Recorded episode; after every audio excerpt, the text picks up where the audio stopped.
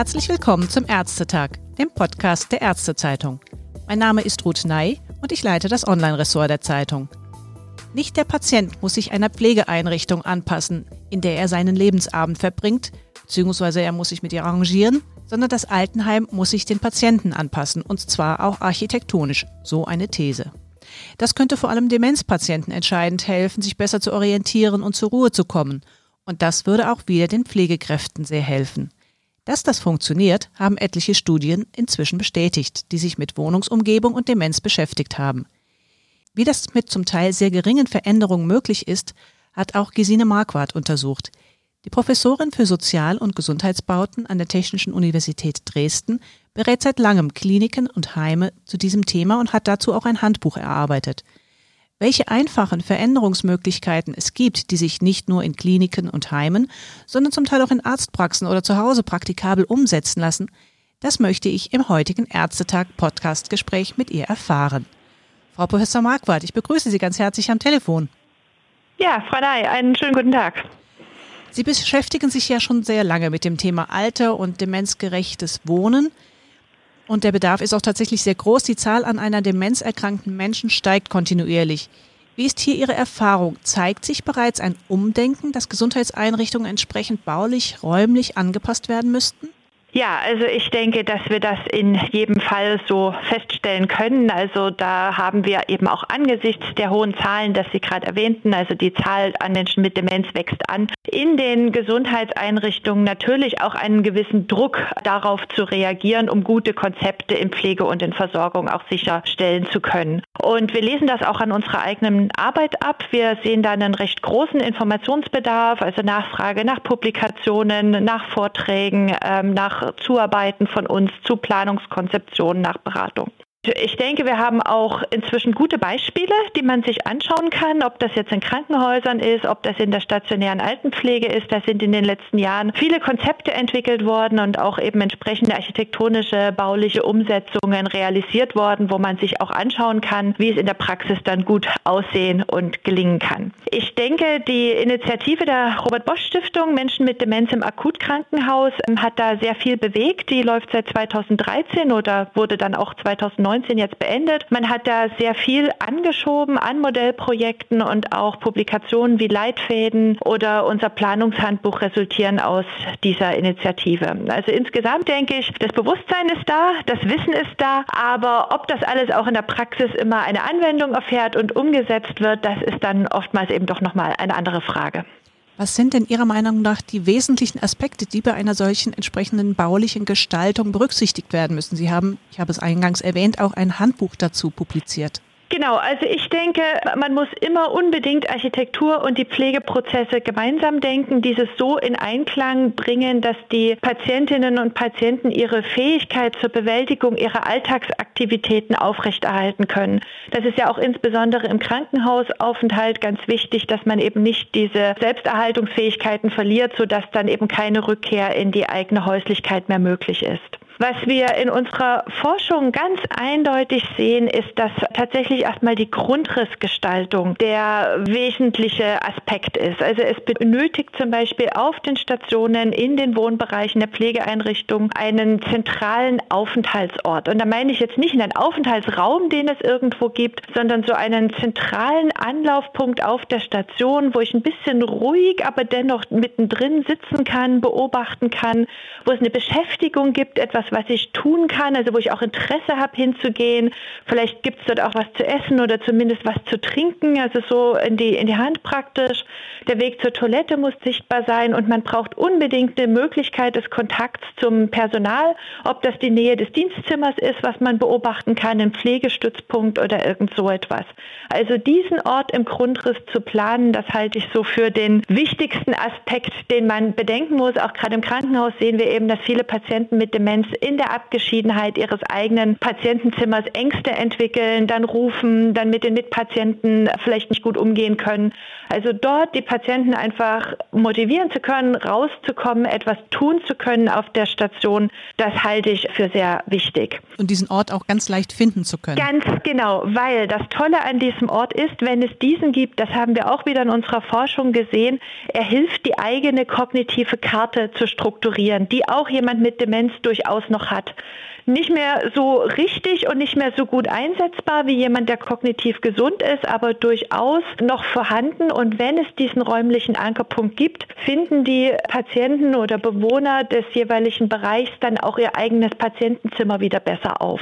Es braucht natürlich auch noch Orientierungssysteme dazu. Ich denke, da wissen wir in der Forschung auch schon ganz gut, wie diese aussehen sollten. Also gute kontrastreiche Systeme verwenden, einfache Symbolik oder einfache Wörter. Jetzt nicht nochmal etwas neu erfinden sozusagen, sondern eben möglichst auf vorhandene Fähigkeiten oder vorhandenes Wissen zurückgreifen. Also lieber mit einem einfachen Wort irgendwas beschreiben, als dass man jetzt so komplizierte Symbole entwickeln würde. Ja, das sind so wesentliche Punkte und dann natürlich auch, was wir auch schon relativ viel wissen, welche Farben setze ich ein, welche Farbkontraste, damit eben auch Dinge gut gesehen werden können.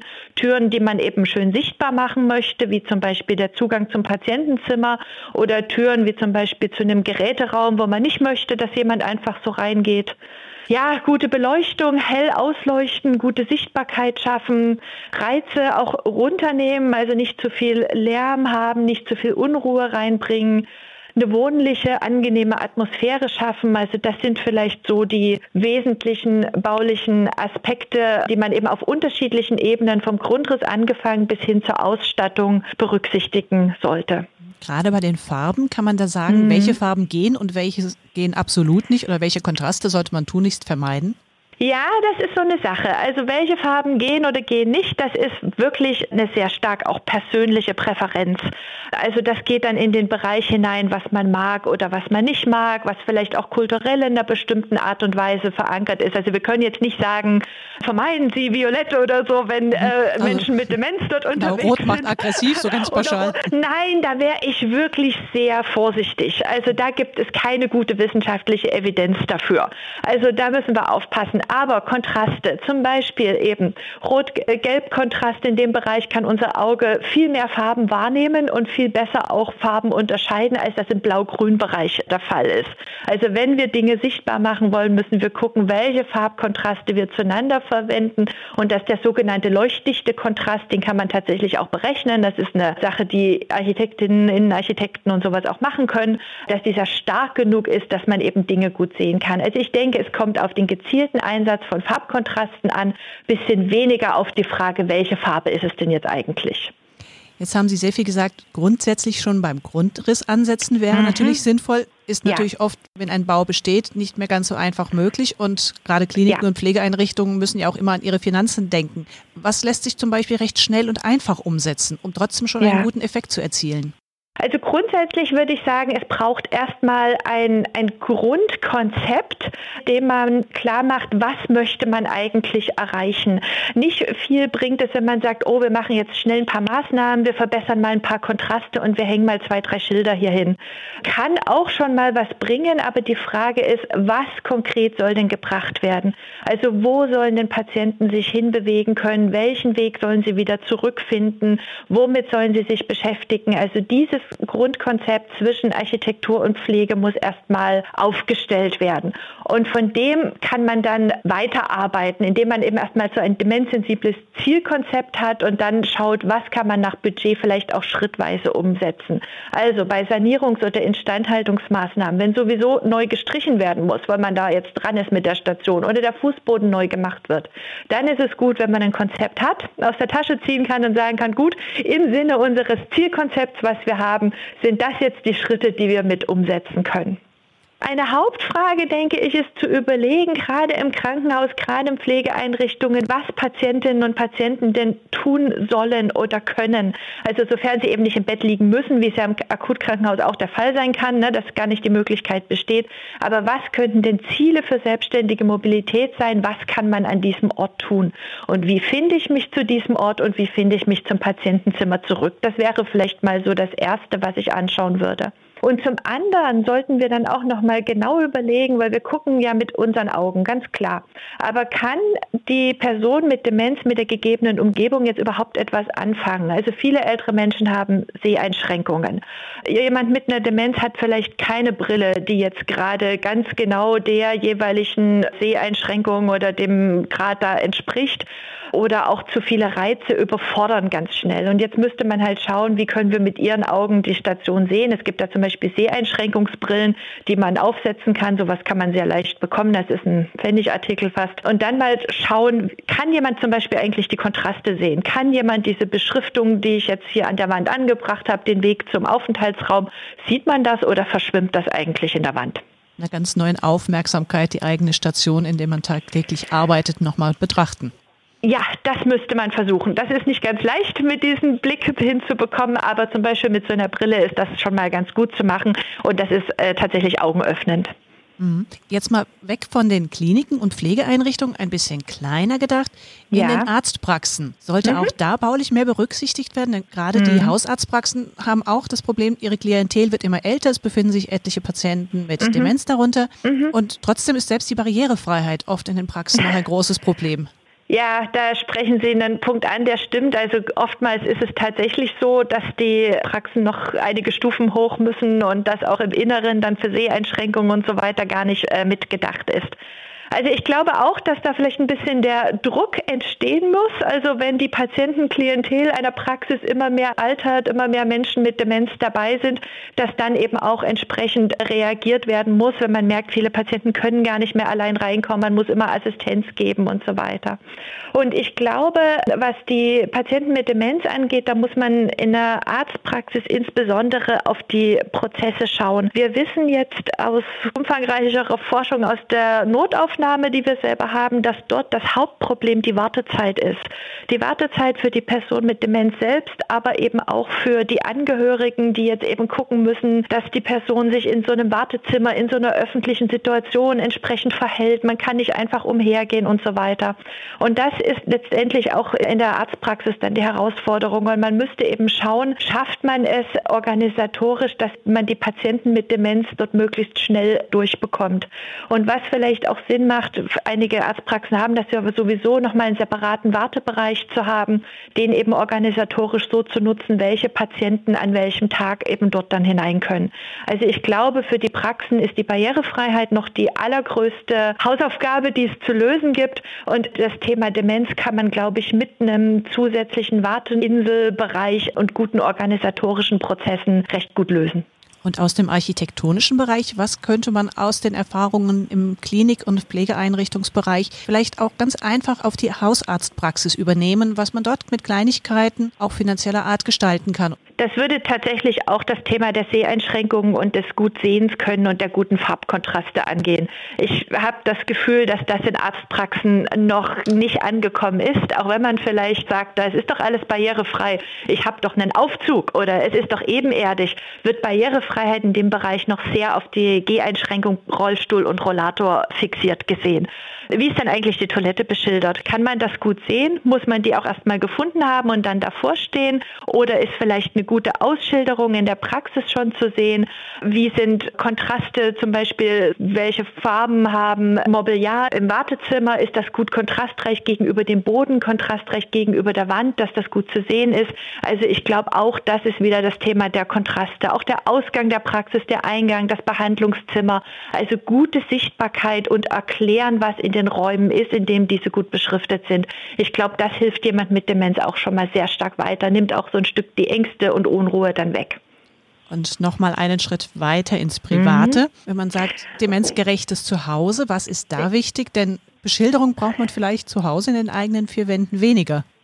Äh, ja, ja und nein. Also was unsere Forschung da zeigt, im Privaten ist die Angst vor Stigma das größte Problem, etwas zu verändern die Sachen zu Hause, die man machen kann, zum Beispiel ein Erinnerungszettel auf die Toilette zu gehen oder der Weg zur Toilette, das ist tatsächlich ein, ein großes Thema, dass da das Gefühl da ist und ah, was muss ich jetzt eigentlich machen? Da zeigt Forschung auch, dass das Sichtbarmachen der Toilette, also mit einem großen Schild, mit einem Foto davon, Badtür offen lassen, wenn die in der Sichtbeziehung ist, wie auch immer, ne, dass diese Dinge hilfreich sind. Und das ist etwas, was Angehörigen wiederum sehr, sehr schwer fällt, solche Dinge mit zum Beispiel in der Beschilderung oder sowas in der Wohnung so zu manifestieren. Dann wird die Demenz halt für jeden Besucher, der kommt, sofort sichtbar. Also man hat weniger Angst davor zu sagen, ach ja, im Bad, in der Dusche brauche ich jetzt einen Griff. Das wird relativ entspannt damit umgegangen. Also solche Dinge werden gemacht. Aber so dieses Gefühl eben, ich manifestiere die Demenz, indem ich zeige, ich würde die Toilette oder mein Angehöriger würde die jetzt gar nicht mehr finden, das ist ein sehr schwieriger Schritt. Und das wäre, glaube ich, ganz wichtig, dass man da diese, dieses Stigma versucht wegzubekommen, so schwierig das sicherlich auch ist. Ja, und andere Dinge, die helfen können, auch wenn jemand allein lebt, wie mache ich Essen sichtbar, dass derjenige auch seine Kalorien dann aufnimmt, also steht das gut sichtbar auf dem Tisch, wo wird das hingestellt, gibt es da auch wieder einen Farbkontrast, dass ich es gut sehe, wo wird ein Getränk hingestellt, wo stehen die Tabletten, also gibt es dafür einen festen Ort, das ist ganz wichtig, ist? Das ein Ort, wo man immer vorbeikommt. Also das sind Themen, die man zu Hause doch recht gut probieren kann, immer wieder testen muss, individuell anpassen. Die sind in jedem Stadium der Erkrankung ein bisschen anders und bei jeder Person auch. Aber im Großen und Ganzen sind die Ideen, die dahinter liegen oder die Ansätze dieselben. Wenn es so wichtig ist, dass man demenzfreundlich Gesundheitsbauten gestaltet, dann hätte man doch gedacht, dass in der nationalen Demenzstrategie das deutlicher hervorgehoben wird. Aber man muss doch etwas genauer reinschauen, um dann diesen Aspekt überhaupt zu finden. Ja, da haben Sie recht. Also ich hätte mich natürlich auch gefreut, wenn das ein großes Handlungsfeld geworden wäre. Aber es gibt ja das Handlungsfeld 3, also das heißt medizinische und pflegerische Versorgung weiterentwickeln. Und da ist auch die Architektur explizit erwähnt, einmal in Bezug auf die stationären Pflegeeinrichtungen und einmal in Bezug auf die Akutkrankenhäuser. Nicht in Bezug auf die anderen Gesundheitsbauten, also wie die Arztpraxen oder letztendlich auch Gesundheitsstandort Wohnung. Das wäre vielleicht auch noch ein Bereich gewesen.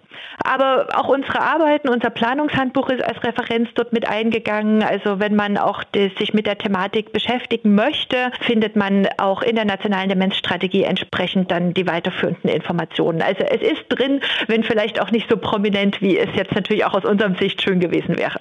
Was ist denn für die Zukunft aus Ihrer Sicht besonders wichtig, um das Thema noch mehr die nötige Aufmerksamkeit zu geben? Ja, ich würde mir gerade nochmal zu dem Thema Stigma auch zurückkommen, auch im privaten Umfeld. Ich würde mir wünschen, wir schaffen es mehr, die Menschen und ihr individuelles Leben und ihre Lebensleistung sichtbar zu machen. Wir reden ja immer über die Diagnose und dann sind es Menschen mit Demenz wie so eine eigene Spezies, was sie ja eigentlich nicht sind. Und damit verlieren wir dann manchmal so den Blick auf die Person und auch auf die Bedeutung der Aufgabe, die eben diese Versorgung an diesem Punkt im Leben einnimmt hoffen wir, dass sich da auch ein ja. Umdenken, so wie bei den Bauweisen mit der Zeit ergibt. Ja, ich danke Ihnen ganz herzlich für dieses interessante Gespräch und die vielen praktischen Tipps. Ja, gerne doch.